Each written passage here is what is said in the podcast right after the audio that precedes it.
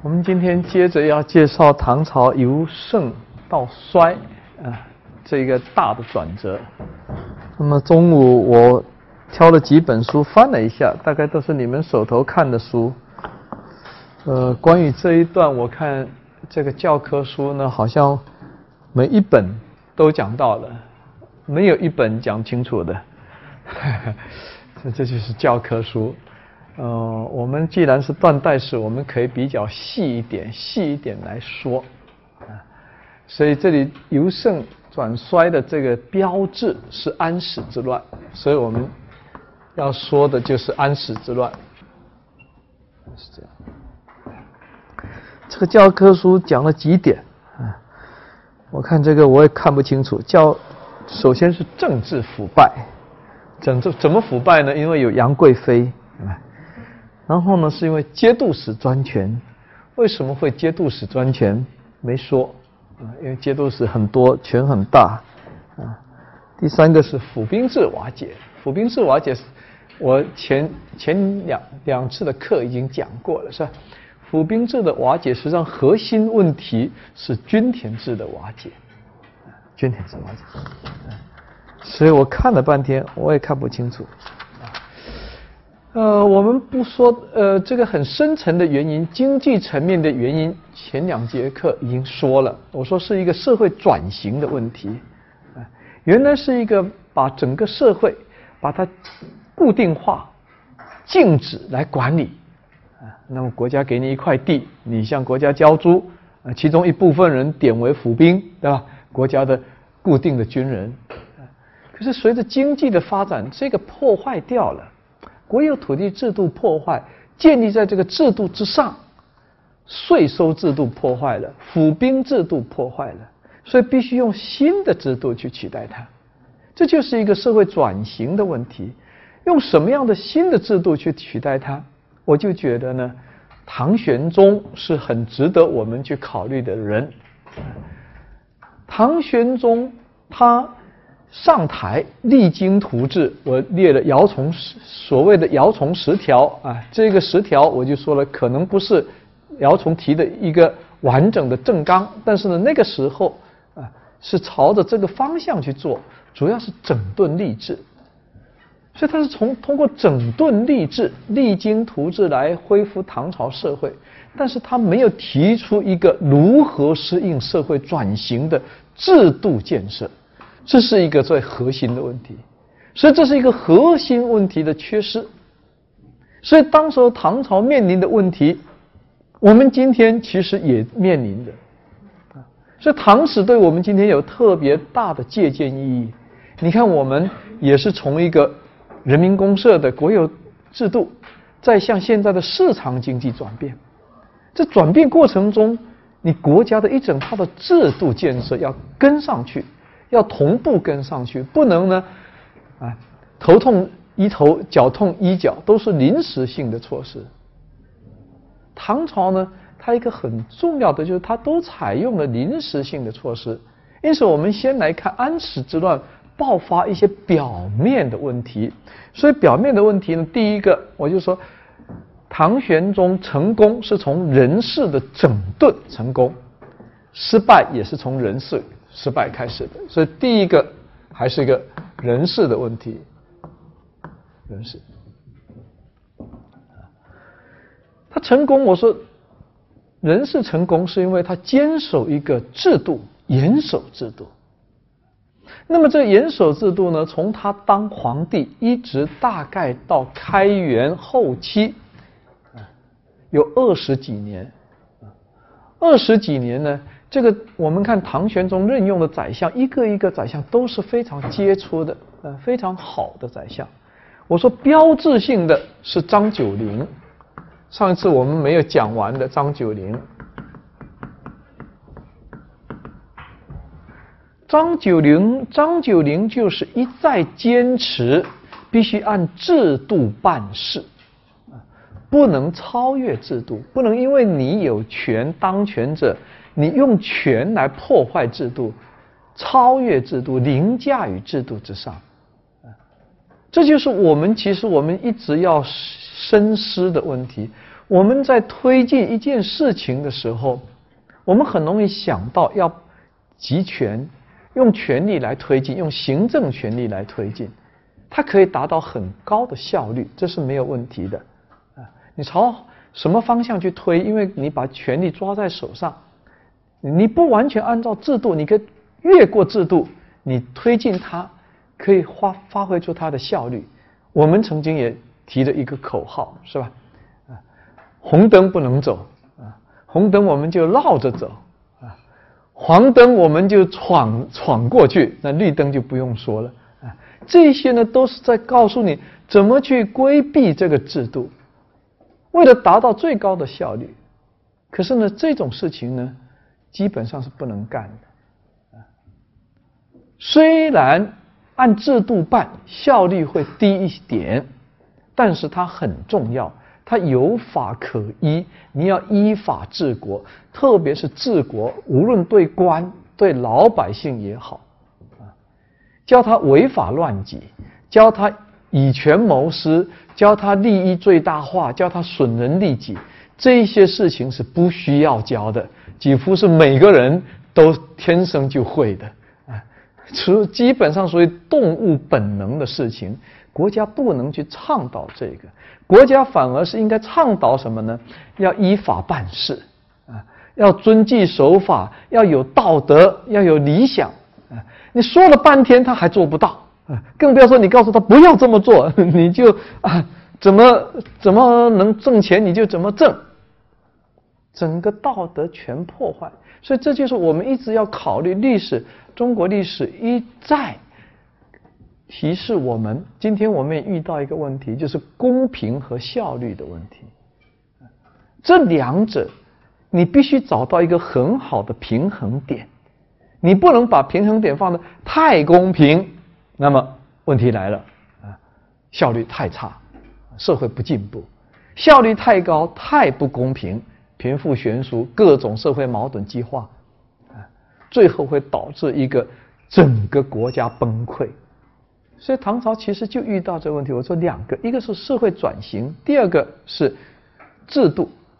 那么我们看张九龄下台，他遇到的什么问题呢？就是我说牛仙客的问题，是吧？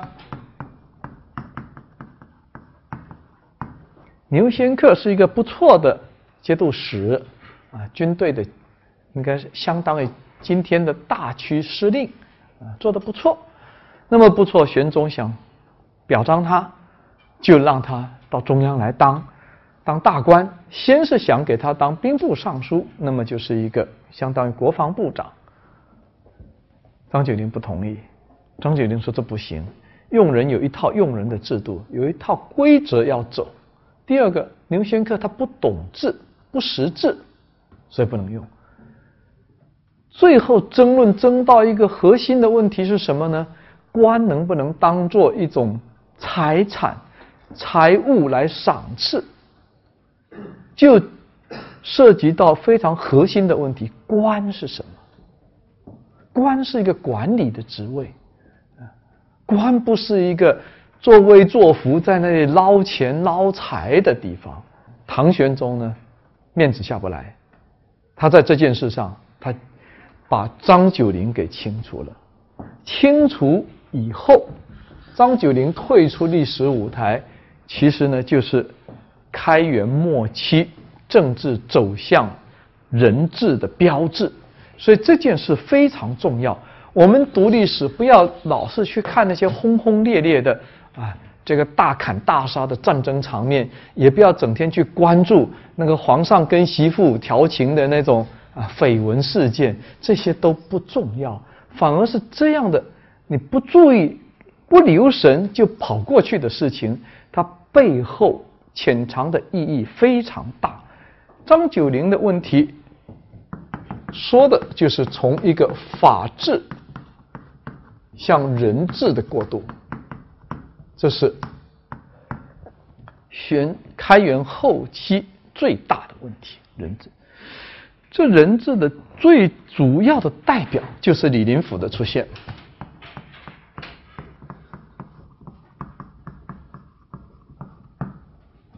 所有的书把李林甫骂得一塌糊涂，哪一本都是这个，随便哪一本啊，把李林甫大骂一顿。骂人不解决问题啊，历史不能去研究什么中间这些，把精力都放在那里，这是一个道德判断的问题。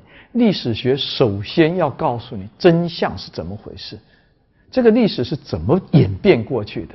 你明白了这一点，每个人都会有自己的中间是非判断，而不是历史学家在那边啊，这个口沫四溅的在那大骂李林甫，骂了有什么用呢？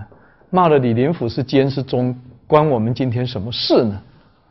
这已经死了，已经是叫做什么冢中白骨啊。其实李林甫这个人呢，是一个非常能干的人。在唐朝宰相里面，以行政能力来说，也是数得上号的人物。他的出身是皇族，是李渊的这一支的，就是唐高祖这一支的子孙。论辈分，他比玄宗还要高一辈。可是呢，他因为离玄宗呢很远，是算远亲，所以是自己通过自己的本事。从基层小官做起，一步一步提上来。提上来以后，他特别能揣摩玄宗的心态。玄宗什么心态呢？玄宗是一个有为而且是大有成就的皇帝。这一两点我们一定要把握住。从武则天以后的这个混乱的局面。他拨乱反正，把唐朝推向鼎盛，所以你不能不说他是一个有为而且是大有成就的皇帝。这二十多年来，在他治理下面，国家蒸蒸日上。你说你处在那个位置，你换个位置想，他肯定也是非常高兴，对自己的统治的业绩也是很满意的，是吧？啊，老百姓安居乐业。我们看到盛唐。这个盛唐呢，我们有时间我们可以去介绍的诗歌、文化、艺术，对吧？舞蹈、绘画各个方面都达到一种辉煌的境界。这个盛唐的辉煌，盛唐给老百姓带来的自豪感，其实我们今天还没达到。我们今天最多只是把腰包撑大了一点，GDP 上去了一点。啊我们还没做到一种文化的大繁荣，啊，一种赢得全世界的尊敬，啊，成为世界的中心帝国，啊，构建整个国际体系，这些是我们都还没有。我们刚刚开的六中全会在讲文化大繁荣，开始在做文化的事，而玄宗他已经做的是，他这个时候是盛唐，是达到这么一种地步。是一个世界中心，所以他的地位就相当于今天美国这样的，他领导世界，所以他觉得很自豪、很自得。而这二十几年来，对这么一个大有作为的皇帝，每个人都肃然起敬啊。所以肃然起敬，一片歌。歌功颂德的声音之中，他自己也飘飘然呢，所以我说非常可惜的，其实这只是唐朝的开始啊，并不是说一达到鼎盛就要衰落，但是处理的不好，问题就来了。这个时候已经出现了一个什么问题呢？贫富悬殊已经出现了。我们读一句大家都熟悉的诗。朱门酒肉臭，路有冻死骨。谁写的？杜甫。时间就是这个时候，盛唐写的。所以这个富裕的程度，富裕到那些富的人，钱都不知道怎么花啊。当然也有一些穷人，所以有很多社会的矛盾要去解决它。可惜，我觉得玄宗这个人呢，和唐太宗比，还是不如他。我觉得玄宗要评价他，可以用三个字：集大成的皇帝。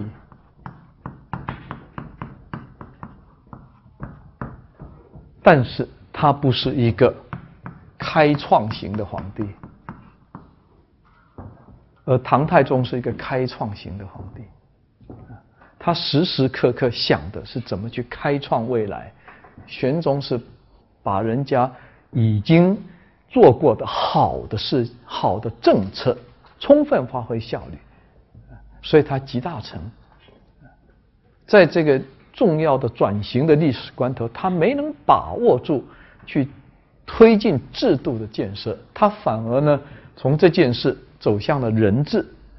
啊，他觉得他做的都是对的，你们应该听我的。人治呢，他做二十几年的皇帝，做的也挺累的啊。这个时候刚刚添了啊，宫中新添了一个杨贵妃啊，年纪也大了。这时候玄宗五十几岁了，你们要有时候从一些年龄你们仔细去考虑，一个五十几岁的老皇帝跟一个二十几岁的杨贵妃妃啊，新婚刚刚啊，非常。蜜月的时候，哎，觉得这这些天下太平，没什么大事可以处理的，哎，是不需要那么勤劳了，很多事交给李林甫去办，因为李林甫很能干，而且李林甫很会揣摩玄宗的心意，他办的事玄宗特别满意，所以这事交给李林甫去做就行了，啊，那么他也可以赢得一点时间，不要。从早上朝到晚上不停的批公文，他才有时间和杨贵妃呃泡泡温泉啊啊过点轻松一点的日子。这么一点轻松的日子，是不是一顶帽子马上就可以戴上去说腐败？我看还不至于，还没到那个程度。腐败呀，腐化呀，我们这个骂他很多帽子都戴上去了。我看还没到那个程度。但是他确实厌厌倦，所以呢，一个是倦，倦就必然生怠，啊，这是玄宗，不是李林甫，啊，倦怠，所以他曾经和高力士有一段对话，他跟高力士说：“我已经十几年没有出长安了，可是天下依然太平无事。”所以，我想把这个国家大政交给李林甫来办。高力士当时就反对，说不行，皇上啊，这个权不能随便借给别人，万一李林甫权势大了，谁能制约得了他？高力士才这么一说，玄宗就不高兴，脸一沉。高力士一看不对，赶快趴在地上磕头。啊，说我我这个发狂癫了，我乱讲，哎，请你饶了我，我罪该万死。所以呢，当我们读过历史，我们千万不要人云亦云，不要跟着人家骂。你们如果去读唐史，李林甫的传值得读，杨国忠的传值得读，高力士的传也值得读。高力士是对唐朝最忠的人。高力士是背负极大的骂名，但是每次关键时刻，高力士做了很多正确的决定，啊，不像后面的宦官。可是后来大家把这个唐朝啊，这个由盛往衰，都要找几只替罪羊。中国的历史，中国有很多没有见识的所谓的史史家，都要去替王朝找一些替罪羊出来。找了一个杨贵妃红颜祸水，啊，找了个李林甫奸相，啊，找了一个什么高力士啊宦官，啊，一推事情完了，完了历史结束了，我们什么教训、什么经验都没有得到，所以我们依然在重复历史。我们认为就是有几个奸臣啊蒙蔽了皇上，不是这么回事。所以我们看到。这种倦怠产生，这是表明玄宗当时的心态。李林甫充分利用这一点，所以李林甫他也有他的私心在里面。他知道唐朝发展到这种程度，需要有专门的人，有高度治国能力的人来治理国家。这个人，他认为就是他自己。有了我不需要别人了，别人只要有一些办事人就可以了。那么我想长期当下去，就不要让竞争者出来，不要再有人来跟我竞争了，我足够治理了。嗯，他确实他当宰相当了十几年的宰相，他是治理的挺好的，所以他觉得我够了。怎么杜绝别人上来？他两个手段，第一个，在他的前期，凡是有能力的、有声望的，他想办法把他一个一个挤走啊，政治上的排挤，排挤让他纷纷出走啊，一个单位啊，这些栋梁的人一个一个出走，这个单位的头一定是个坏蛋啊，这不用说的。不用多问的事情，对吧？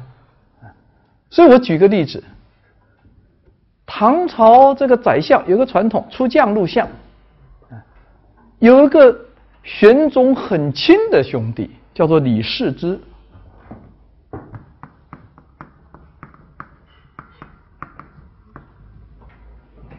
这个人呢是当过带兵打过仗，军功也挺好的啊。也能办事，又是玄宗的兄弟，所以提上来当宰相，在李林甫之上。可是这个人因为他皇族出身，所以呢讲话比较随便，为人比较豪爽啊，比较大大咧咧的，小事不太关注啊。一般来说抓大事的人啊不会太小心眼，他就是一个很不小心眼的人。所以李林甫就要想办法把他赶走。可这是皇族呀，这是玄宗的兄弟，他设计去暗害他。李林甫的特长是什么？大家知道，口蜜腹剑嘛，见到人笑嘻嘻的，客套，特别好，大家都喜欢。啊，背后啊下手狠狠的，口蜜腹剑。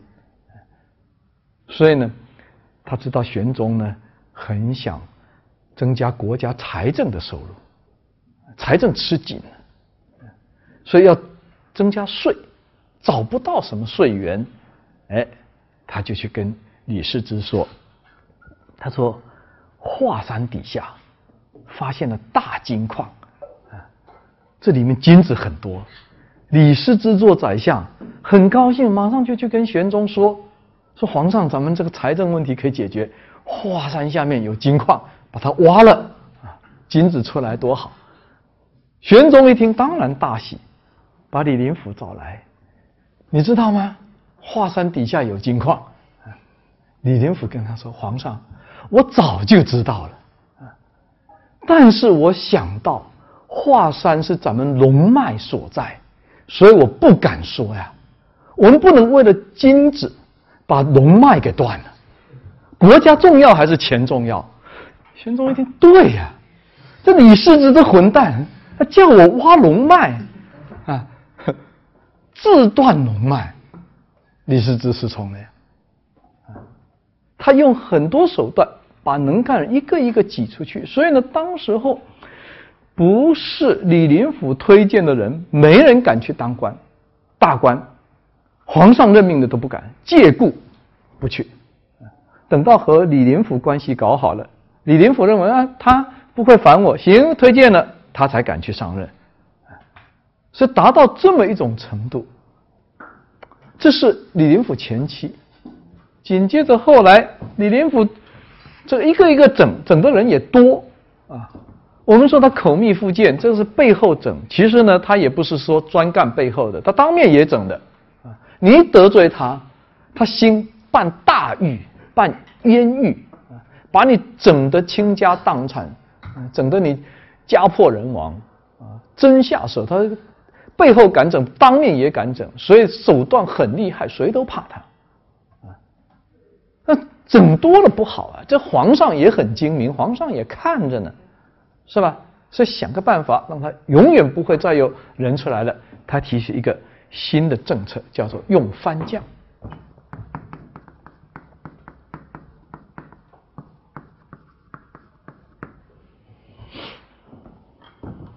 唐朝，我说。出将入相，他要求的对一个宰相要求的素质很高，必须在地方上当过官，必须在军队里面任过职，能打仗、有政绩、有军功，提上来，啊，这也是唐太宗定下来的。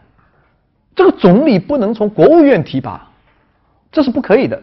为什么呢？你只只在中央走，你不了解民情，所以一定要从地方大员上来。所以唐太宗当时，你看他唐太宗以来任命的宰相，基本上就用我们今天制度来说，基本上你要当过省长、省委书记，出了政绩，你才能提上来，或者是出将入相，有些是大区司令，你建了封很大的功绩提上来，你光想从这个政务部门啊一级级提到宰相啊，几乎是没有的，啊不可以的，而且呢。唐朝军事行动很多，因为唐太宗打平周围的这一些啊，对唐朝图谋不轨的啊，不服服从唐朝这个国际体系的，那要打平他，所以要打仗。打仗呢，唐朝唐太宗就很注意一点，军人功高不少，功太大不好办。所以古代治军很严的，啊，打小仗立了功，奖赏马上就升官；打大仗立了功回来，基本上是打屁股的，啊，弄你点罪，让你瞎一瞎，啊，因为功太大了以后，骄傲自满，手握重兵，啊，对国家的安定会造成不利的影响。他采用一个办法。重大军事行动往往都是由朝廷的大臣去统领，发起一个重大战役。比如说灭高丽，叫谁去？李吉啊，李吉谁呢？李吉晚年已经是等于三公了，就我们今天等于说人大委员长亲自去，你下面军区司令就没什么好好折腾的啊。这个功是李吉的。所以，往往就中央的这些大员，他要有指挥作战的能力，他能镇得住，他能统领整个大规模的军事行动，所以他要这么一个传统。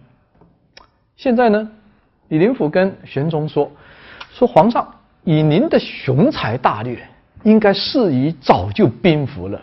可是我们今天的适宜还在跳梁，还不服，为什么？”道理就在于我们呢，经常用文官，文官怯，文官怕死，啊，怯懦，啊，所以呢，我们不能用文官，以后我们要用武将，用武将才能打平这个天下。而武将里面呢，我们重点要用番将，因为人家呢是从小在马背上长大的，啊，所以能打呀。当时最先进的部队就是骑兵了，就像今天最先进的部队是空军一样的，对吧？我们从最尖端的部门里面提拔干部，所以就应该用番将，而且用番将还有一个优点，这番将都是胡人出身，番就是胡嘛，对吧？胡人出身，要找那一些出身贫寒的，这出身贫寒的就没有政治上的背景。没有政治背景，他就不可能拉帮结派，形成一种政治势力，就不会以后呢，他功高不赏，啊，功劳大了，啊，向国家讨价还价，啊，成为国家的威胁。哎，玄宗一听有道理，对，很好，啊，所以呢，在开元后晚年，开元大概就在开元二十七八年这个时候开始。一批的番将被有目的的提上来了，啊，这和以前不一样。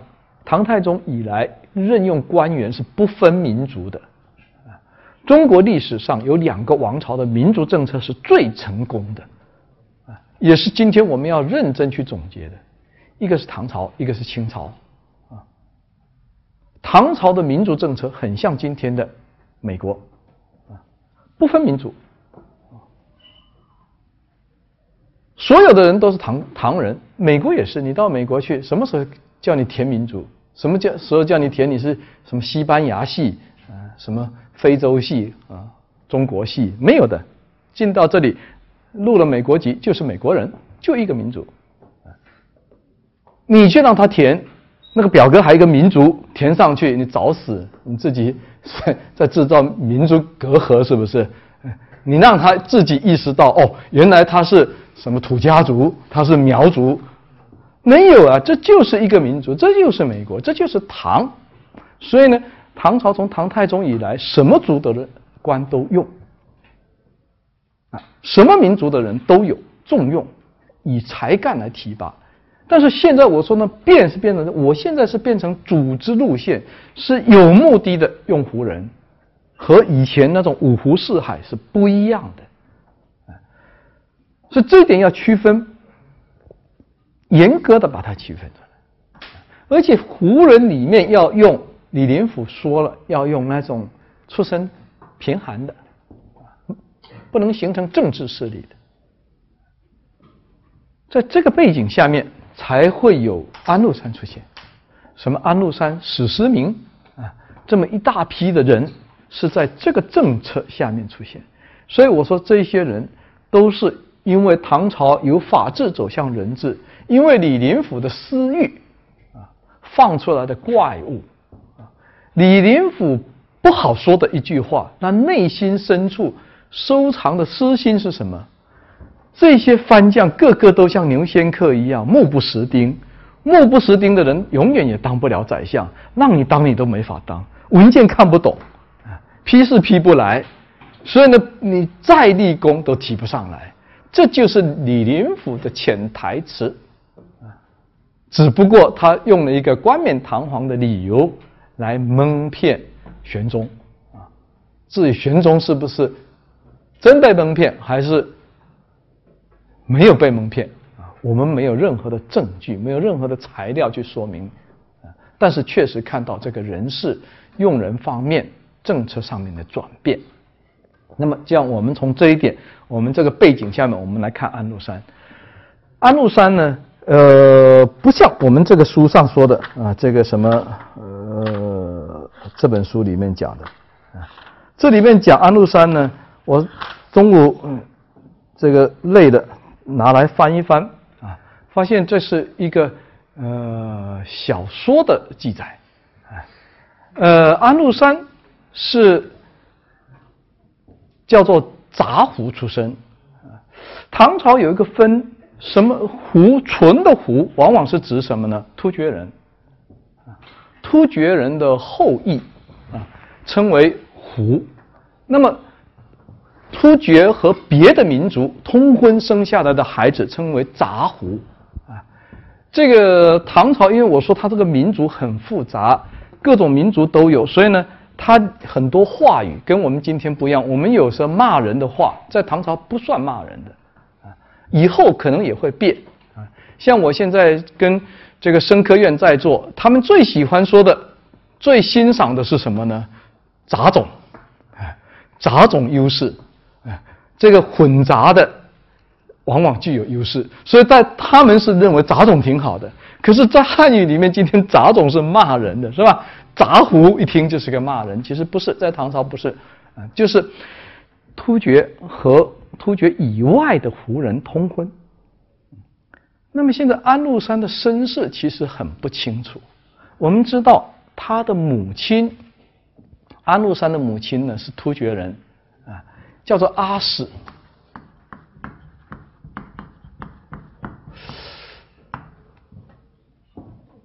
阿史某某，阿史某某这种名字要注意，突厥的皇族高贵的部落。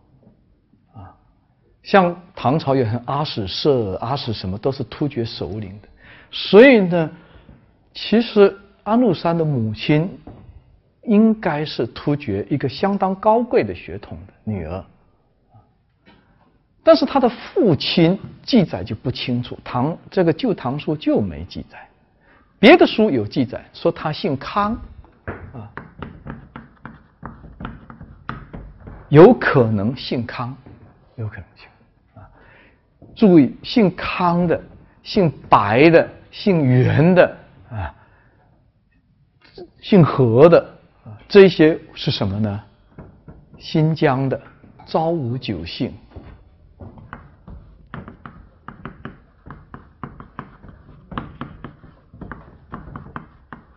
也就是这些年学术界相当关注的粟特人。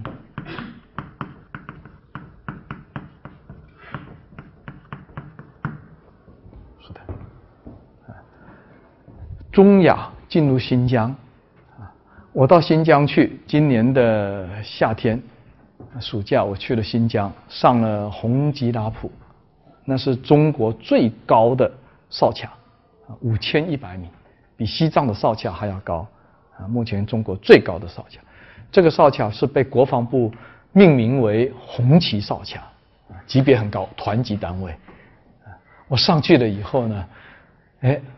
很偶然的，就和那里的政委成了朋友，就这么我上去见一面，我们成了在朋友啊。他带我去看了整个少桥的营房，啊，看了这些战士，所以要去看那个战士，看了我其实挺感动的。啊后来那些战士跟我说，他说我们在五千一百米高高原上保卫国祖国。啊都生病了。高原五千一百米，高原反应很厉害的。啊那个政委呢，当了十二年兵，在那当了政委，一身都是病，但身体表面看是非常威猛的，其实他很多病。那个很多战士啊，其实都有很严重的高原反应。呃，这个地方呢，这个红吉拉普在唐朝就叫做葱岭，知道吗？十大节度使里面有个安西节度使，安西节度使驻守就是在库车，库车红旗拉府就是库车往西越过葱岭通出去的这个地方，所以我看了那个战士，我挺感动。那战士跟我说，他说我和他说你是教授嘛，对吧？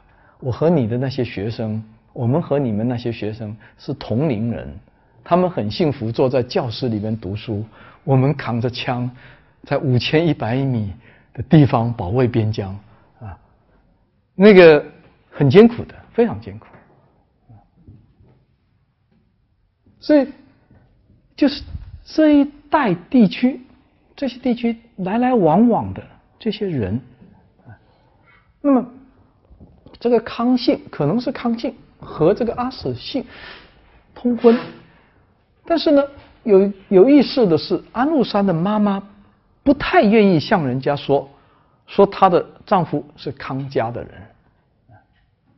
所以呢，安禄山的身世就不清楚。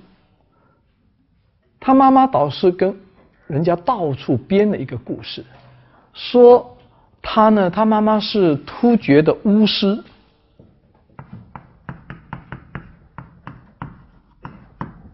啊，巫师。他说他是在祭山神。祭一个什么山呢？阿洛山啊，我们这个书上讲的故事啊。阿洛山是突厥的一个神山啊。说祭这个阿洛山的时候怀的孕啊，生的孩子，所以这孩子呢不得了是吧？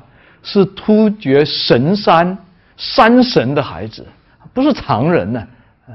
所以他出生的时候那不得了，他出生的时候天上那个。大的那个大星呢，从天上轰隆的落落地，坠落到地上来，所以是天上的星下凡变得安禄山，因此安禄山的名字就是从这里来，阿洛山变成安禄山，啊，是这么来的，啊，所以这就有趣了，是安禄山最后呢，连他的生日他妈妈都记不清楚，啊，这孩子哪天生的？啊所以他妈妈最后给他取了一个很好的生日，大年初一。大年初一，啊这个什么都讲不清楚的。所以呢，到底信不信安都有问题啊。这很可能呢，说的啊，用骂人的话说，很可能就是个野种，是不知来历、不知生日，生下来编了一个故事。他妈妈巫师很会编啊，阿阿。阿洛山，这个呢瞎编，这个教科书不能用的。突厥语里面经常讲一个叫做鲁鲁迅，鲁迅是什么呢？就是光明神。我们看那个金庸的小说就有了。所以你要采用小小说来写书呢，你还不如去看金庸啊。金庸写的更有趣，还真的就讲到那个波斯的光明神是吧？那个谁张无忌跟小昭的那一段爱情，那最后小昭被接回去，成了这个波斯，他是来自波斯的嘛，突厥的，所以这是一个突厥语。鲁迅呢是什么意思？就是光明的意思。呃，这一代信的突厥信的就是光明神，所以有很多人就用鲁迅做名字啊，所以你。去查在历史上的文书，到今天在新疆这一带，啊，陆山、陆仙啊，这种名字多的要死。随便孩子生了，随便起个名字，鲁迅，后来套汉字，你要知道，汉字是为了它的音套进去，和它的音相符合，抓两个字写进去，变成陆山。啊，有的人不写陆山，写陆仙，对吧？啊，什么仙，就这么来的。所以呢，就是一个很普通的突厥语，啊，光明就是一个光明，啊，光明子，啊，小孩子生下来，这也是随便起的名字，随便叫，啊，就像维吾尔族里起名字，什么什么什么爱买提啊，什么买买提啊，什么蒙古人经常什么乌云齐齐格之类的啊。说是美丽呀，什么就很普通，非常常见的名字。但是他妈妈故事编得很好，说这就是阿洛山那个神山，所以是神的孩子。这一段我们明白了啊。那他妈妈呢？这个安禄山的父亲很早就死了，我也搞不清楚是死了还是离婚了，估计是死了啊。所以呢，这个。安禄山呢是被他妈妈拖油瓶拖着，就在这个熟特人的部落里面到处游荡。因为古代啊，这个女孩子嫁出去就回不了娘家了，她回不了突厥部落去，那回去很丢脸的是吧？那么嫁出去风风啊，现在自己一个人拖个孩子回来，投靠谁呀？兄弟养你啊，是吧？所以你就看他一直是在熟特的部落里面啊。嫁了好几个人，啊，就在苏特部落里面打转，最后就是嫁到了安家，啊，姓安的，安也是苏特人，所以后来这个安禄山就姓安，他母亲后来改嫁的这个安家，啊，要不然按这个说法，那么他很可能应该姓康，嗯，他姓的是安。陆山，我说的就是突厥语，普通的突突厥语，就这么来的名字。那这一段经历对安禄山来说很重要，他是一个从小就是一个妈妈带着流浪的孩子，当然不是不识字的。那这个孩子呢，很聪明，他能懂六国语言。出生在哪里？出生在今天东北的瀛州，是在东北出生的。熟特人的范围很广，他经商，东西经商，所以呢，在边境贸易口岸都有大量的熟特人分布在那里。他是在东北地区，所以在这个东北地区，你想，他就和东北的民族、和突厥、和他自己的这个熟特。这些语言他都会，啊，记载说他懂六种，有人说他懂九种，很有可能呢，他九种都有可能，他有语言的天赋。这些这个用那个拼音文字、拼音文字的民族出来的孩子，这个语言能力比我们要强。我们这种写汉字的语言能力比较差，我们学一门英语都学得气喘吁吁的。啊，我曾经。在复旦上一门课，哎，一个非常美丽的美国女孩子坐在那一边，啊，听课她都能听。一问她到复旦来才三个月，啊，语言能力非常强。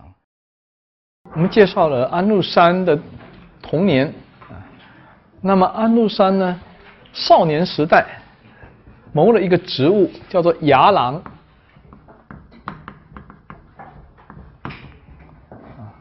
那就是一个翻译，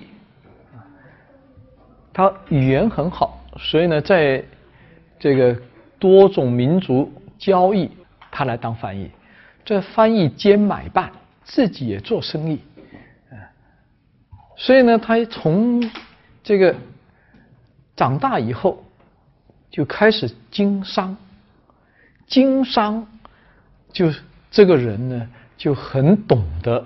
怎么去谋利啊？所以我这种谋利不用教啊，他从一开始就是经商啊。通过这个经商，他就很懂得这个商人的吆喝、商人的作假、商人的虚张声势，以及人性那种最隐秘的人性深处啊，那种阴暗的一面，他都非常了解。那是从小训练到大的，刻骨铭心的对人性的了解。更何况你要一定要注意到，他是一个没有父亲的孩子，被招人白眼的，靠自己去闯，所以坑蒙拐骗啊，这个乱胡吹，怎么使诈，乱七八糟什么卑鄙的手段，他都学得非常的好。掌握的非常的炉火纯青啊，这就是后来他在政治舞台上能够大展身手的长处啊，别人都做不到，那么多番将唯有他一个上来，就是他从小就是这么啊练出来的。从这个牙郎，我说牙郎兼买办兼什么投机贩子啊，乱七八糟的事，还兼一个业余职业小偷啊。所以他这个当牙郎，他的命特别的好，你就看他每一次遇到一个大的劫难，他就有一次的辉煌腾达，每一次的辉煌腾达就让他巴结上一个人，他就节节攀升，啊这个呢，你不能不说特别的神奇。他这个业余小偷牙郎回家，看到个农民家里。羊没人看着，过去顺手牵羊啊，这就成语，真的就顺手牵羊，牵着一只羊就走了啊。其实人家那个家里是有人的，他以为没人，所以当场就被抓住啊。抓住以后送官府。这个瀛州、北京这一带是一个总管，这个司令呢叫张守珪。唐朝很有名的名将，镇守幽州、镇守东北这个地方很长，啊，契丹人、西都怕他，而这个司令呢，这一天也特别心情好啊，要为民除害，所以呢，小偷抓来了，一律当斩嘛，啊，亲自监斩，你看这司令当得多亲民呢。安禄山要杀头了，一看没地方逃了，哇哇乱叫啊，大喊大叫：“你们不要，不是要灭契丹吗？不是要灭西吗？为什么杀好汉啊？”嗯，这叫做垂死挣扎。可是呢，这个张守珪在那见到那个死囚怎么在那哇哇乱叫？怎么回事？啊，问一下啊，报上来说这个人神经了，灭契丹灭西。哎，张守珪一听有门呢，为什么呢？张守珪镇守北京，对付的就是契丹，对付的就是西，经常犯边。这个人杀了还不如留着，到军前去当个小兵啊，戴罪立功，把他放了，饶了啊，叫过来，叫过来。安禄山一看有门了，拉到张守珪面前，你说这种这种运气呀，人一生能碰到几次？一个北京军区司令啊，遇到一个毛贼，你说这根本就遇不上的，那他们命偏偏遇上了呀，所以这个司令才有权把他放了。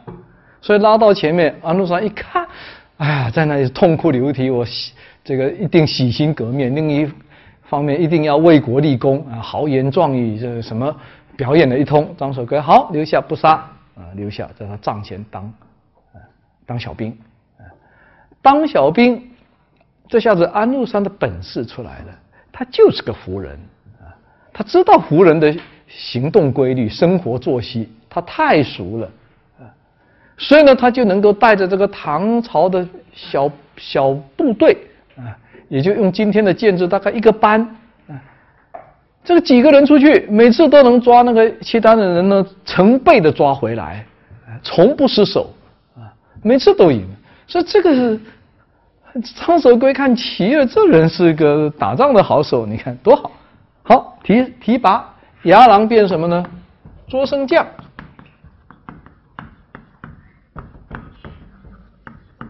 哎，是什么缘呢？他们的机缘就是小偷，对吧？偷羊。你看坏事变好事了。因为当了小偷才能认识张守珪，因为认识张守珪就去当捉生将，捉生将他特别尽心，抓了特别多的契丹来，抓来的好了，提了提上来，哎张守珪觉得这个人可以用，再看安禄山身体特肥硕特壮，一条壮汉不是一般的壮啊，很你很难见到的，当他当到。这个后来他当节度使的时候，他体重是三百五十斤，啊，可是胖的时候呀，他一个肚子很大，不是一般的大，大到垂下去，垂到膝盖，啊，三百五十斤呢，不开玩笑的，所以他的那个身边有好好几个人伺候他，因为他后来当了司令了，当了张守圭的位置。所以他每天要穿衣服的时候，都有一个小兵用头把他的肚子顶起来，顶起来他这个裤带才勒得住，不然垂下去。所以是这么壮的。所以他骑的马与众不同。这个一般的马骑骑不了一骑那马就死了。所以马要特特别去挑选，他的马要先驮五百斤重的东西能跑的。才能让安禄山骑，驮五百斤重，要是安禄山三百五十斤呢，啊，而这个马呢，能驮五百斤的马也经不起安禄山折腾两下，所以安禄山的马鞍和人家不一样，马鞍呢，你就一个人坐的马鞍，他马鞍前面还有一个小鞍是托他的肚子，拖着肚子，这样子的马呢，这个驿站你知道吧？古代啊。所有的道路、官道都有驿站。一般来说，驿站是四十里一站，就是说马走四十里，这个要换，要换马，马不然会累死的。要马要喝水，要吃饭，所以换一匹马走，正常都是这样。安禄山不行，驮着安禄山的马要走四十里，早死掉了，所以要专门为他是二十里就一站换马，啊，即使是这样子，安禄山骑死了很多马。所以，他就是这么一个这么粗壮的汉子。张守珪呢，能打仗，能打仗的将军都是爱兵的，啊，你没听说有什么呃残酷的将军？打仗是残酷的，但是带兵都是爱兵的。所以张守圭就觉得说，嗯，安禄山呢，让他在军营里面吃不饱。因为他饭量与众不同啊，啊，所以为了让他吃饱，所以这下子张守圭呢就把他收为养子，啊，到自己的帐篷来啊，那么司令的饭给他吃，爱吃多少吃多少，能让他吃饱，啊，那这个杨子呢就是他的警卫员一样的兵，安禄山特。当的特别好，所以就这样一路在张守珪那里提上来啊，慢慢提。张守珪呢，每次向朝廷写战报的时候，都把安禄山给写上啊，什么功是安禄山立的，什么功是安禄山立的，不停的把安禄山的名字往朝廷报。所以你就知道张守珪这个人呢，是很会提拔人的。不是属于那种小心眼的官啊，小心眼的官，你立的功都是我的，对吧？他的名字不会出现的，做的什么事都是我做的，只要在这个班级范围内，对吧？你们的思想都是我的思想。哎，张守珪是专门是说都是别人的提所以他一定要让朝廷有个印象，知道有个安禄山很行。那好，行，叫来看看。所以呢，张守珪想提拔安禄山，就让安禄山呢到朝廷去汇报。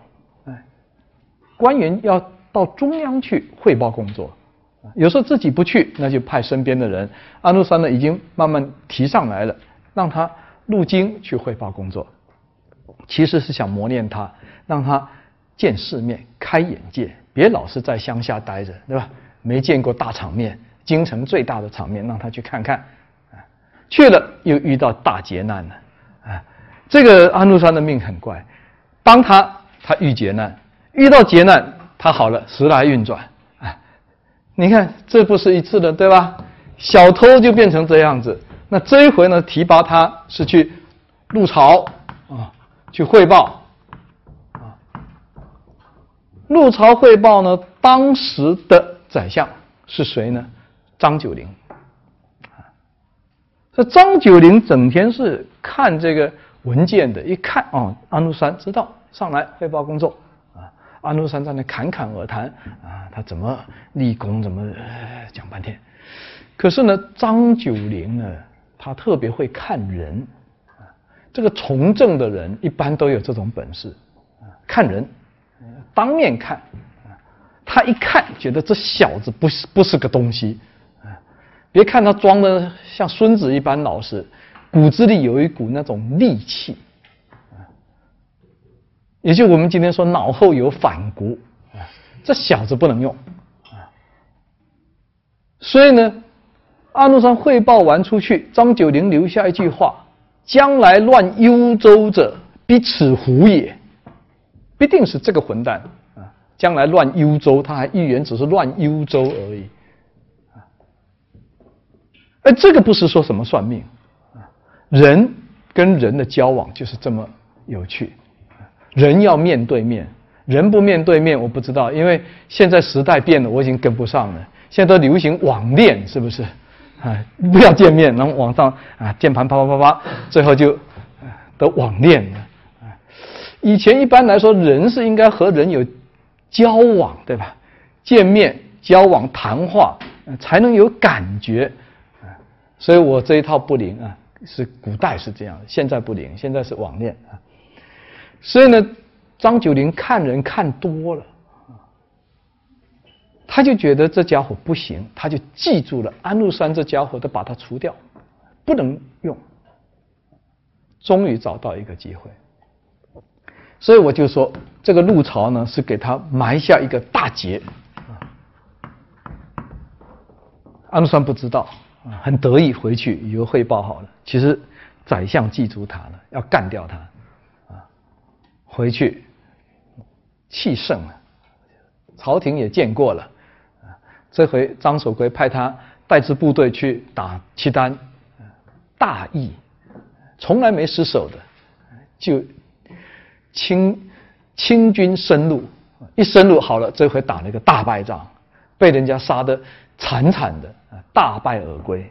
大败而归呢，这是要追究责任，问责。唐朝是。制度很严格的朝廷啊，我们经常说唐朝很浪漫，浪漫的背后是制度非常的严谨，严谨之上才有浪漫，没有严谨的浪漫，那是空，那是虚啊，不叫做浪漫。所以一问责呢，按军律当斩，安禄山第二次要死了啊，所以要当斩。所以呢，他犯了这个兵败，问责。问责是死罪，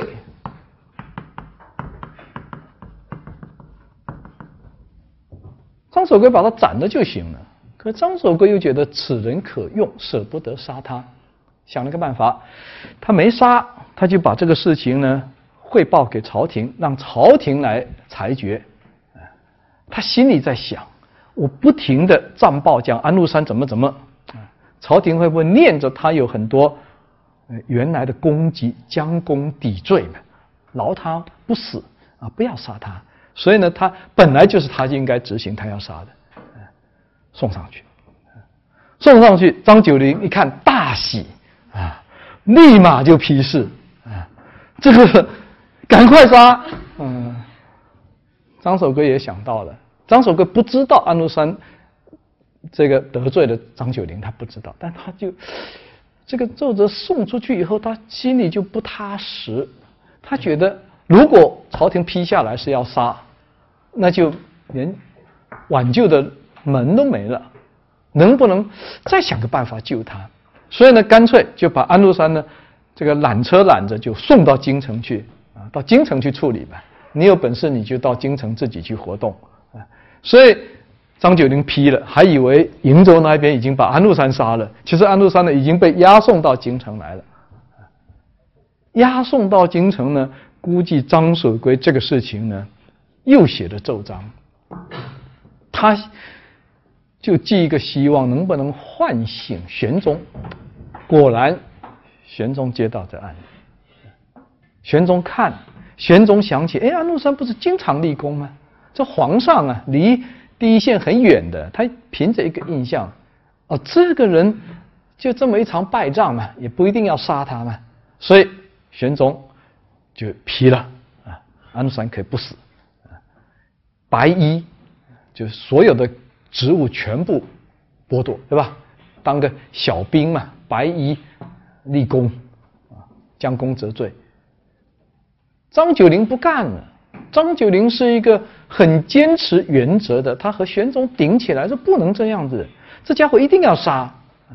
这个打了败仗能不杀吗？这金举举例不可以的。这个玄宗跟他说，他立了这么多功啊。这个也是可以将功折罪的。最后张九龄给逼得没办法，说了一句话啊，他说：“这个人就是当年的石勒。”大家知道石勒的故事吗？石勒后赵的建立者，五胡十六国的那个羯族的领头，他当年到京城去，遇到了王仪府王爷。在街上遇到，看了一眼，我觉得这人不对头，回到家越想越不对，派人去把他抓来杀了。结果呢，去的时候呢，石勒已经不在了，所以这就是有名的王仪甫石人。啊，那么张九龄就说了，啊，这个人呢，脑后有反骨，一定不能留。玄宗就说了。你不要看了这个王仪甫石石勒的故事，你就想当王以辅啊？就这样子，这一件事让他从得罪宰相到问责死罪，一下子被他逃脱了。而这个逃脱呢，最重要的是什么呢？他真的是大大收获，收获了什么？玄宗认识他的呀，皇上认识他的，皇上饶他不死，这个印象太深了，不是一般汇报的啊！皇上记住了，所以你看他的运气多好，每次要死，上一次要要死的遇到张守珪，这次要死的遇到了玄宗啊，遇到玄。所以他就变成一个小兵押回去，重新立功啊。那他又重新立功，又从底层慢慢慢慢又爬起来啊，好好打仗又爬起来。所以安禄山呢，也不是我们这些书上这么骂他的，他确实在东北，就是契丹和西，就他镇得住。所以为什么玄宗用他，也不是说玄宗特别昏，别人镇不住啊，就他镇得住。所以张守珪镇住了，玄宗很放心。紧接着张守珪出事了，张守珪打了一个大败仗，啊，打了败仗他隐瞒不报，隐瞒不报被人家查出来。我说意思说皇这个唐朝制度很严，这个监察各个方面监督官不像那个官啊乱七八糟的啊都能摆平都能搞定啊。唐朝官犯了事，你绝对搞不定。制度就是制度，啊，张守珪这么了不起的将军，啊，那是军功非常显赫，在西北把那个吐蕃打得胆战心惊，立了很大的功，从小兵一直当到司令的，打了个败仗，隐瞒不报，被查到，那就是撤职，直接就撤了，撸到底。北京军区司令啊，不是一般的。撸下去以后，我就注意到张守珪走了以后，北京军区司令换一年一换，每个人就当一年，坐不住，镇不住，所以东北呢是很不容易。你看，唐朝十大节度使，最大的节度使就是范阳节度使，就今天北京的九万多兵，就是这个地方是正防御整个东北，多少民族，东北的民族最复杂。很不容易挣的，所以呢，这个司令像走马灯一样的换，换换换，安禄山不断的立功啊，他后来呢，当上了一个什么兵马使，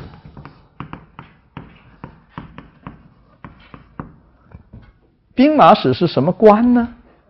节度使相当于今天的军区司令，那么他就是军区司令的这个叫做衙前衙门的衙啊。衙前的总指挥，所以部队日常的训练、日常的事务都是由兵马使来处理的，所以这个权呢是很实在的，很实在。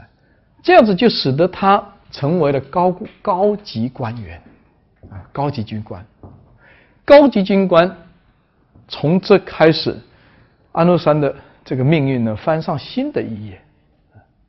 他因为当了高官，他就有机会认识朝廷的大官。他认识的第一个大官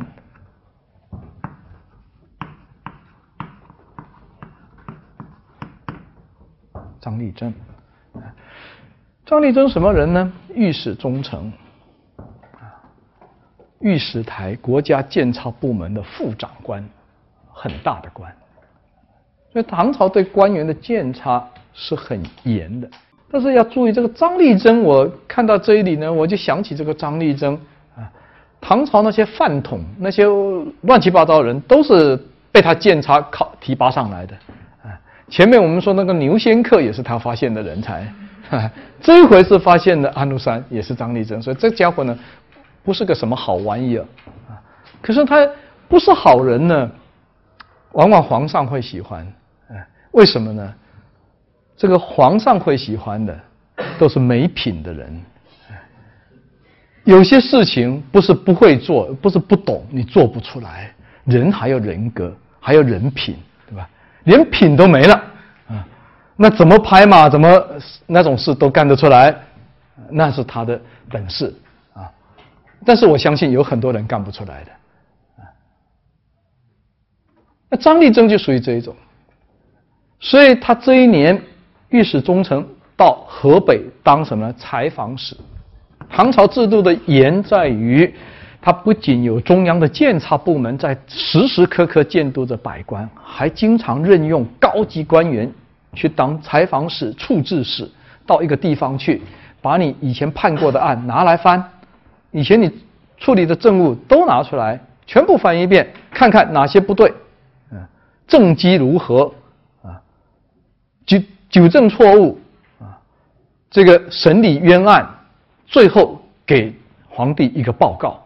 所以这种官呢，权力很大的啊，不像我们没有监察的，我们到今天彭宇案都还翻不过来，是不是？以前经常有这种，都是高官，就监察部门是国家平时一直存在的，一直在监督的，这个是临时任命。啊，官员都很大，这御史中丞，你说用今天的话，那就是这个监察部门的副职，当采访使到河北地区去，整片他全部去巡视一遍，看有哪些不对的事情都要处理的。安禄山知道这厉害，因为他已经是兵马使了，所以他可以见到张立珍，不然他根本就见不到。见到呢，拼命的巴结，这个巴结呢。张立珍不是个好好东西，所以呢，当然是送钱的，大大的红包送过去，送的张立珍特别高兴，所以回去呢，跟玄宗汇报，说安禄山是个好官，为官公道正直，哎，这就是玄宗想听的话。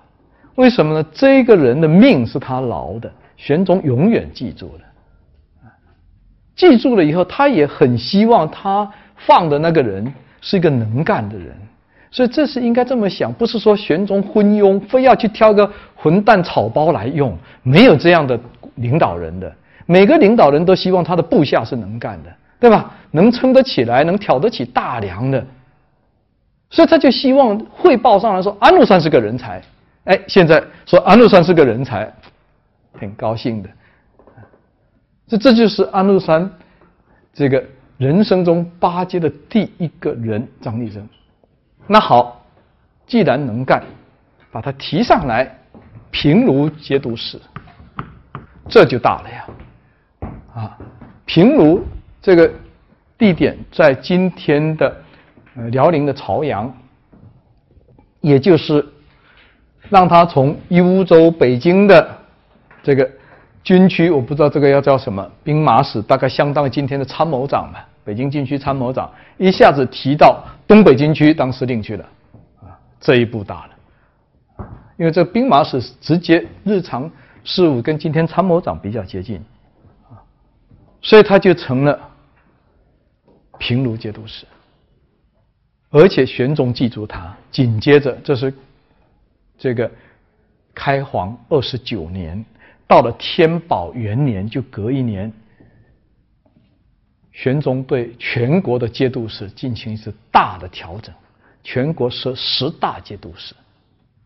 这十大节度使，我就说这个幽州老是坐不稳，现在幽州节度使改称范阳节度使，调安禄山担任范阳节度使，而且呢，他当范阳节度使、平卢节度使还兼着，所以一口气这个人呢，命好吧？两大军区，两大军区司令，同时兼着，这个很少见的，可见玄宗多么看重他。好，当了范阳节度使，安禄山亲自入京去汇报工作，这回汇报呢，这么大的官员来向皇上汇报，向玄宗汇报，安禄山第一第一次见皇上啊。汇报工作，他特别会表演。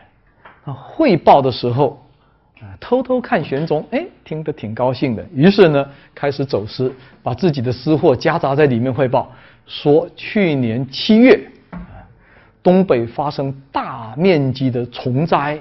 什么虫呢？很古怪的，嗯，去这个大百科全书也找不到的，叫紫方虫，听都没听说过的虫。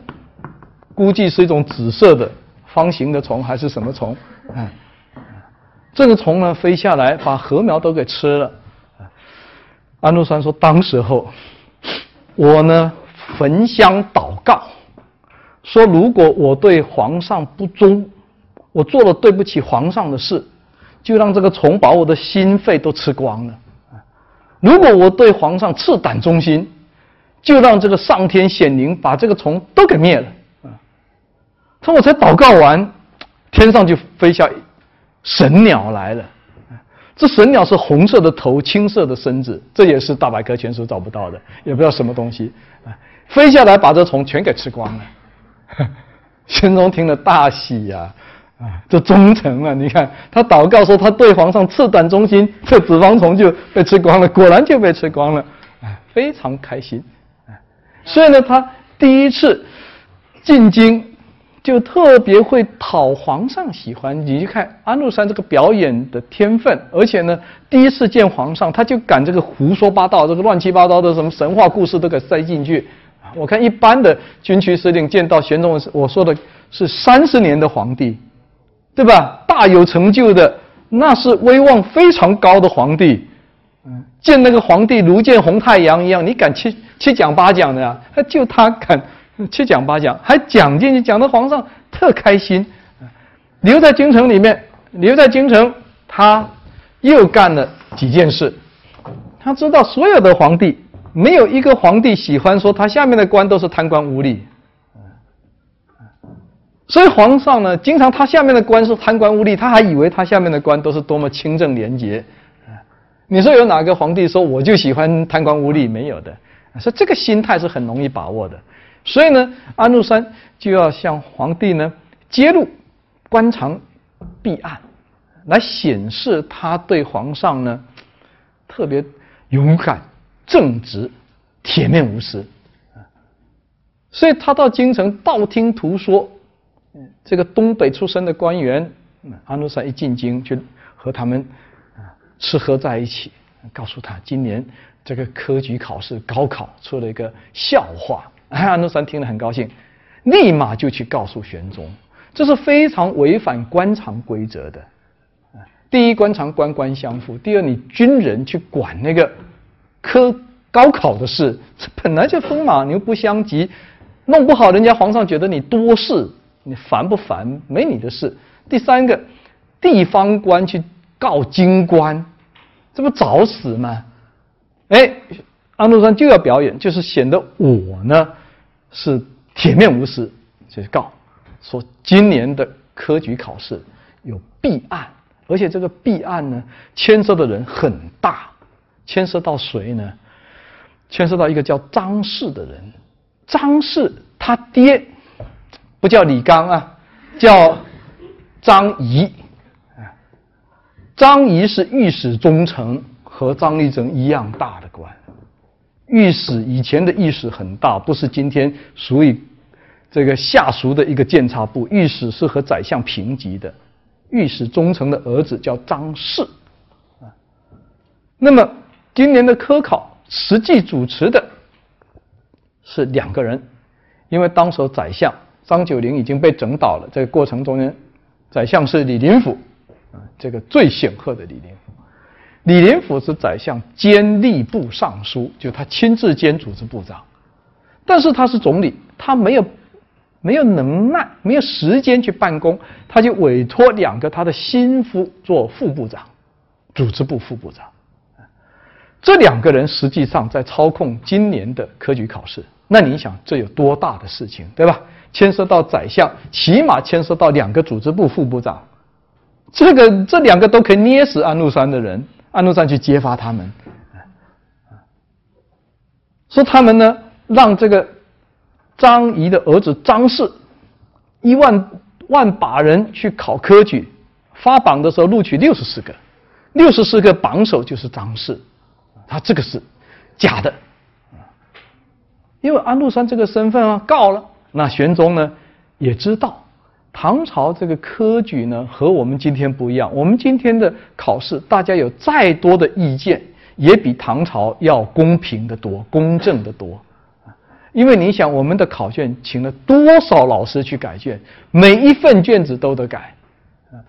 唐朝哪有这样子改的？一考试，万把人来，录取几十个，这个。考卷先拿来挑挑，这个字不好的扔了，这个图改的扔了，这个这是不爱看的先扔了。你说那个宰相那个什么主考官两三个能看一万多份卷子，那么改到十十年八年都改不出来，直接扔了。所以你就看科举考试有个特点，我一直劝大家字要写的漂亮一点，工整一点，啊卷面整洁干净。以后我的考试送上来，但愿如此，不然我也是这么扔了。这个五官写成一团的，我老花眼看不懂，看错了，对不起，分数低了。啊，现在讨分的人越来越多，我都担心哪一天讨分被学生这个痛扁一顿了。但是求你们这个字写漂亮点，所以基本上都是那种界面清楚的卷留下来，所以这里面是存在很多的不公正。但留下来以后，这些卷子就要公正来看。所以唐朝有个规矩，就考生到京城去考试，往往叫做一个什么呢？行卷。行卷有一个中国很好的学者啊，南京大学的啊，对，他知道的比我还多啊。陈陈千帆，陈陈千帆写了一一。本小册子《唐人行卷》非常好的、非常有名的一本书啊。行卷是什么意思呢？学生呢，就考生经常把自己的诗文什么呢，通过各种关系送给考官去看啊，所以让考官事先能够知道考官事先事先知道你，那么呢，判卷的时候就有可能把你的卷子留下来，用心去看一看，啊，不会就属于那种一下子给扔掉，扔到垃圾堆里面去的。所以有行卷这个风气，这都是公开的秘密。玄宗也知道这里面有弊端，但是呢，这里面你要抓到证据啊，没有证据，那好，安禄山现在提供一个证据，他就来查，查呢，他就把今年录取的六十四个，通通叫到玄宗自己一个办公的地方啊，花萼楼，这是经常举行重大活动的地方，六十四个人，玄宗亲自监考，他来考。这下子没有人敢作弊了吧？玄宗亲自考，他出题，啊，考一考呢，这个张氏同志啊，果然是拿着那个卷子考了一整天，一个字都写不下来，傻眼了，一个字都写不下来，所以呢，就留下了这个中国历史上第一张白卷，白卷叫什么呢？我们现在只知道张铁生的白卷是吧？知道吗？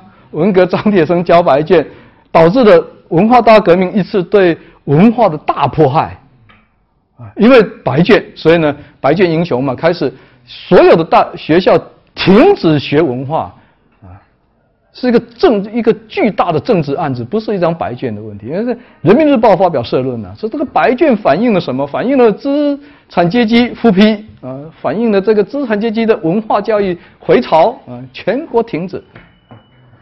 但是更早的白卷就是张氏教的白卷，这个白卷呢，唐代称为什么呢？夜白。以后你们骂人这个词还可以用。古代的书是卷成一卷，所以页是拖嘛，书是拖着看的嘛，拖出来是白的，再拖还是白的，拖到尾一片白茫茫都不见，就是一张白卷。所以玄宗，你说当时候气得脸都发青，所以呢，马上处理，亲自处理。这几个李林甫的两个心腹，组织部两个副部长，一口气都贬到什么湖南岭南去当个什么小官去。张氏就不用说了，嗯，这个就没了。关键是他爹也贬到。那个什么河南安徽去啊当小官啊，把当年教育部的头也贬了啊，把这个案子向全国公开，整顿科考，哎，玄宗大大出了一个风头，对吧？这多好的皇帝啊！后面呢，安禄山就出来了呀。这案子安禄山揭发的，查有。证据，所以呢，安禄山就得到表扬。玄宗心目中的安禄山，那真的就像张立珍汇报的，为官公正啊，对铁面无私，多好的官啊！而且安禄山还会表演，表演是什么呢？不但要当个好官、正直的官，还要当一个只认皇上不认任何人的官。心中唯有皇上，所以他用第二件事做了一个非常巧妙的表演。啊，玄宗看好了安禄山，亲切了。这个事情发生以后，经常请他到宫里面来，啊，当自家人。这进后宫是男人是不可以去的，啊，安禄山被请了进去，请进去，在宫里面宴请安禄山。皇帝把他的儿子带出来给安禄山看，他儿子太子，给安禄山看，结果他儿子一出来，人家介绍是太子到，那该磕头，安禄山大大咧咧动都不动，大家就骂他，怎么见到太子还不磕头？安禄山这个时候装傻，问玄宗，太子是什么官？先问太子什么官？玄宗告诉他，朕百岁之后。传位给他，啊，也就是我的接班人，啊，安禄山还不肯跪，还不拜，说我是胡人，胡人呢不知道有太子这种官，我们胡人不知道有太子这种官，嗯，最后呢，大家啊把他训了一通，这时候他才跪下去磕头拜太子，这就是后来安禄山和苏宗关系不好，就是这个时候埋下的。他对苏宗无礼，无礼是为了取悦玄宗，让玄宗明白，再大的天王老子我都不怕，我只忠于你，除了你以外我谁都不认。他要表现的是这一幕，所以这个人太会表演，因为这一幕，这下子玄宗呢。就觉得这个不但是个正直好官，而且呢只认我的官，那就是藏獒嘛，对吧？养狗为什么要养藏獒？藏獒只认一个主人呢，除了一个主人以外都不认的，这这就是一匹藏獒嘛。安禄山上来了，到天宝十年，再加他一个军区司令，河东节度使。三大军区司令，握多少兵？三个节度使的兵加起来将近十九万，占唐朝总兵力的百分之三十八，将近一半的兵在他手里。防线你可以看，从东北到太原，山西是中国东西分界，也就他基本上跟唐朝平分天下。山西以西，唐朝的防区。山西以东就是安禄山的防区，握半天下精兵，防御半个北方战线，啊，成了这么大的节度使。所以这里面我们就看到，我就说这个是一个人事的问题。玄宗自己用自己的行动破坏了唐朝的制度，这制度是不可以这样做的。但是因为信任他呀。所以呢，到了人治，人治就很要命，是人的关系。你搞好，你只认一个主子，没有一个制度，没有规矩，没一个法度，你就像官场一样认靠山，认后台，然后呢就可以超制度的提拔，可以让他超越制度的这个兵远远超过中央军，中央的军队当时候只有八到十万。而且唐朝一直强调是重内轻外，中央要握有比任何一个节度使更多的兵、更强的兵，所以呢，他握到八到十万，最大的范阳节度使就九万，是吧？所以中央军对每一个节度使，他都不会说居于劣势。可是现在他呢，当了三个节度使，十九万军队。这是什么？这就是人治造成的。所以，我们说唐朝由盛转衰，在政治上大家看得见的表现是法治向人治的转变，深层的原因是社会在转型。经济崩溃以后，这种府兵制跟着垮了，啊，这个国有的那种静态的社会瓦解了。变成一种商业的啊，这种流动的社会，军队从原来的农民兵变成招募的兵，啊，野战野战的部队，整个制度随着社会的变迁在变，但是呢，唐朝都没有一个制度长治久安的新制度去适应它，玄宗都是头痛治头，脚痛医脚，啊，这种兵临时弄死，所以呢，在天宝年间，开元天宝年间，唐朝是大量设史职，什么什么史，专项处理某一个具体的事情，啊，这个史就等于是皇帝亲自派出去的人，临时差遣，所以是就事论事来处理。本来应该做成一种制度，市场经济也有市场经济的制度，它不是，是因为啊要收一笔什么税，茶税，弄个茶税的史。盐税弄个盐税的史，这么乱搞，搞的史职呢，几百个、上千种史职都搞出来了。军队里面死职也多得不得了，啊，所以这深层的原因是社会的转型。啊，那么安史之乱呢，我们下次的课接着再介绍。今天就到这里。